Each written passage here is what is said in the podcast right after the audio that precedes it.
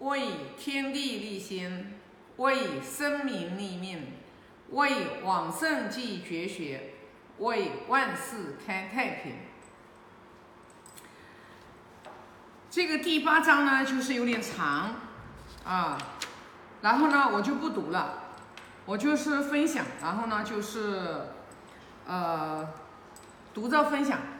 他这里讲的是什么呢？就是孟武伯就是问孔老夫子说：“子路这个人啊，就是能不能？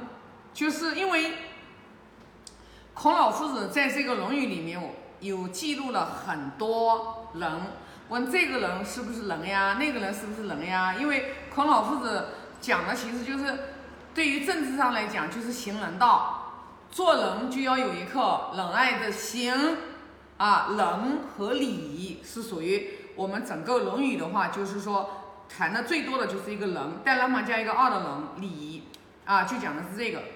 然后孔老夫子呢就回答他，他说不知道，他也没有说啊呃能与不能，他没有直接回答。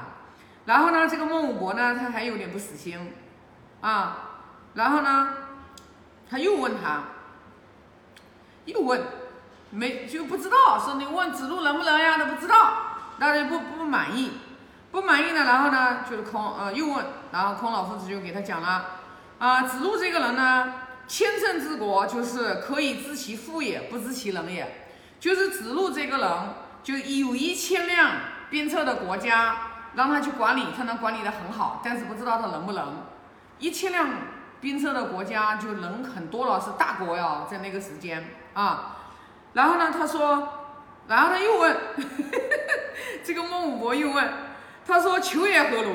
就阮求，就是另外一个弟子，就是子路和阮求是属于孔门十哲当中，他们这两个人是证得了这个政治，就正士这个之科的。一共是孔门有四科嘛，一个德行，一个言语，一个就是政治啊，然后一个文学，然后呢就是。阮求和子路，他俩就真的呢是正式，所以说你看孟武伯又问他，呵 呵他说啊就问了，然后孔老夫子就给他讲，他说阮求啊，说千世之义，百胜之家可以为之宰，不知其能也。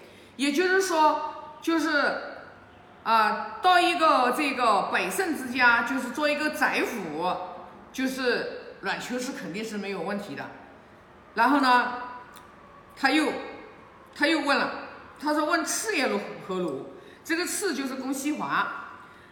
然后孔老夫子就说了，这个次他说，嗯，数代立于朝，就是就是公西华让他穿着公服，然后呢就是站在朝堂上去去接待来宾使者。他说啊，他是很肯定是啊做的很好的，没有问题的。但是呢，不知道其能也。那这里面主要讲的就是 孟武伯问子路、冉求、公西华这三个弟子，他们能不能，就是能得不能得？孔老夫子没有直于没有给予直接的回答，而是讲了他们这三个人，然后呢，对于不同的这个才能。所以呢，我们从这里面啊，啊，从这里面就是，啊，又要讲到了，我又要讲了，就是。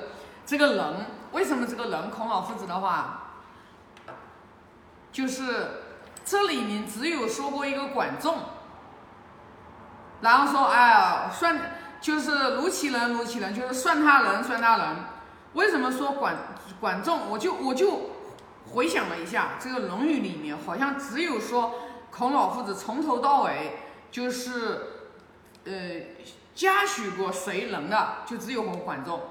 他说：“因为管仲，管仲当初他帮助齐王，成了五霸之首，霸了诸侯。然后呢，就是因为让老百姓，然后可以免离战战乱、打仗纷争，是九合诸侯。然后呢，让老百姓们呢就是很安居。说如果不是管仲，孔老夫子说了，那我是左任披发，就是是以以。”蛮夷之蛮夷之邦的老百姓了，所以呢，我在这里面我就参悟到，这个人是属于我们人本心里面就是我们本性里面是三达德当中的一个核心，就是智能勇三达德这样的一个核心一个人。也就是说，这个如果达到了这个具备这个人心，真正的达到了，他其实是有了智慧了，他也有了这个勇气。就像我们孔老夫子自身先师，你看为什么那么多的隐士在《论语》里面啊都嘲讽孔老夫子？其实从那些隐士看到帮武道，看到那个那个就是衰败了，就是就是这个国君嘛，就是无道了，知道吧？然后政治不清明了，然后就躲起来，都躲起来，躲到深山里、老林里面去，因为帮无道的话，人很容易被剑杀的嘛。但是呢，你看孔老夫子那些人在那个年代根本不理解孔老夫子他为什么要来救世，因为孔老夫子他就属于一个要智能勇勇，就是去把老百姓从水深火热当中，然后把他救出来，然后呢老让老百姓远离这种啊这个痛苦，就像我们孔老夫子发的。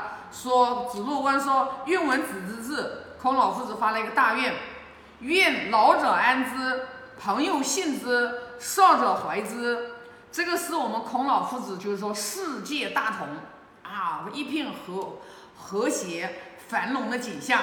那现在也没有实现啊，这个大同的景象到现在也没有实现。但是我们就从这里面，我们就可以看得出来，一个人人心。其实，所以我们人老百姓每个人，我们本来就有的这个人心，但是我们为什么随着这个时代的发展发展，我们这个仁爱之心我们都丢失了，我们羞耻之心也丢失了，我们道义也丢失了。就是说，这个八个德行——孝悌忠信礼义廉耻这八个德行，本来是应该我们人人具具有的。不应该是由圣人来教导我们，你要去孝顺父母。你孝顺父母，你本来应该，你动物它都有一个，对吧？小羊有跪乳之恩，对不对？乌乌鸦有这个反哺之，呃，这个之意。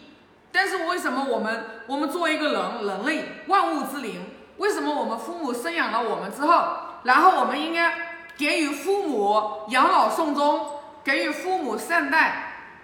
这个是这个是天经地义的事情，可是为什么现在沦落到必须要叫圣人来教我们？我们要来行孝道，我们要来行悌道，我们要对自己的兄长兄弟姐妹，我们要有友爱之心，对不对？我们要做人要有忠义。我们现在已经沦落到真的。真的已经沦落到，就是说，我们要用要用圣人，要用圣贤教育，然后来教我们，就是因为我们已经成人了很久，我们这个内心的这个习气啊太重了，已经失去了自我。这就是为什么你看现在的人为什么他睡不着觉，现在的人为什么特别的烦躁，特别的这种脾气大啊。各种各样的疾病层出不穷，医院里面生意是永远是最好的，为什么呢？因为心生病了，心生病了。这个经典圣人就是治心的，《论语》就是来治我们的心的，让我们欲望太多了，我们把它慢慢的欲望把它淡化，因为只要你心生病了。你情绪一定不好，你贪念一定多，你的欲望一定多，脾气一定多，情绪一定多。哎，那中医里面讲的，万病之源来于情绪啊。所以说，就是说，我们学习经典，我真的是觉得，现在这个社会，现在这个时代，已经是需要圣贤教育、传统文化。我们是做中医养生的。中医养生是属于中医的技能，是解决你这个身体身体上面的毛病，但是人精神上面的毛病，一定是要用圣贤教育、圣人来治心，圣人就是一个医者，经典就是药方啊。那我们现在的话，就是像我们现在在学，我现在学的不好，我只是说才刚刚开始开始学，但是我相信我在这个里，我在《论语》这本书上面，就《论语》这本书上面，我余生都会很精进的去修《论语》这本书啊。这本书作为我以后余生，只要我活着，我就一定是天天精进。我在每天读一篇，不会去间断，啊，我能做得到。然后呢，我每天啊会录一张，发一张我这个自己学习的心得和体悟。因为随着我学习的层次，就是我的层次不断的深入的时候，我对于这个《论语》里面孔老夫子要传给我们的这个道，我的理解又会更深入一点。所以我就觉得，我们一定在这个世界上面，我们不能只为了赚钱，我们把我们的良心丢了。我们千万不能说我们只为了赚钱把良心丢了。我们一定是要把恩义、情义、道义我们摆在第一位。然后呢，我们第二步谈规则。因为你要有规则呀，《论语》里面的礼仪，《论语》里面一直在讲礼仪，见人要行礼，其实就相当于我们现在国家的宪法。那我们为人处事也是一样的，我们跟人相处，就像我管理企业也是一样的。那并不代表我学习《论语》，我就要讲求去爱人，我就没有底线，那不是的。那孔老夫子从来不教一个人说你这个就是一个一根一根筋，孔老夫子。教人都是灵活全变的，只有一个原则和只有一个原则，就是说我们做的这件事情一定是为了整个。如果对于国家来讲，就为了国家的长治久安；如果一个家庭来讲，就是一个家庭的长久的和睦和谐。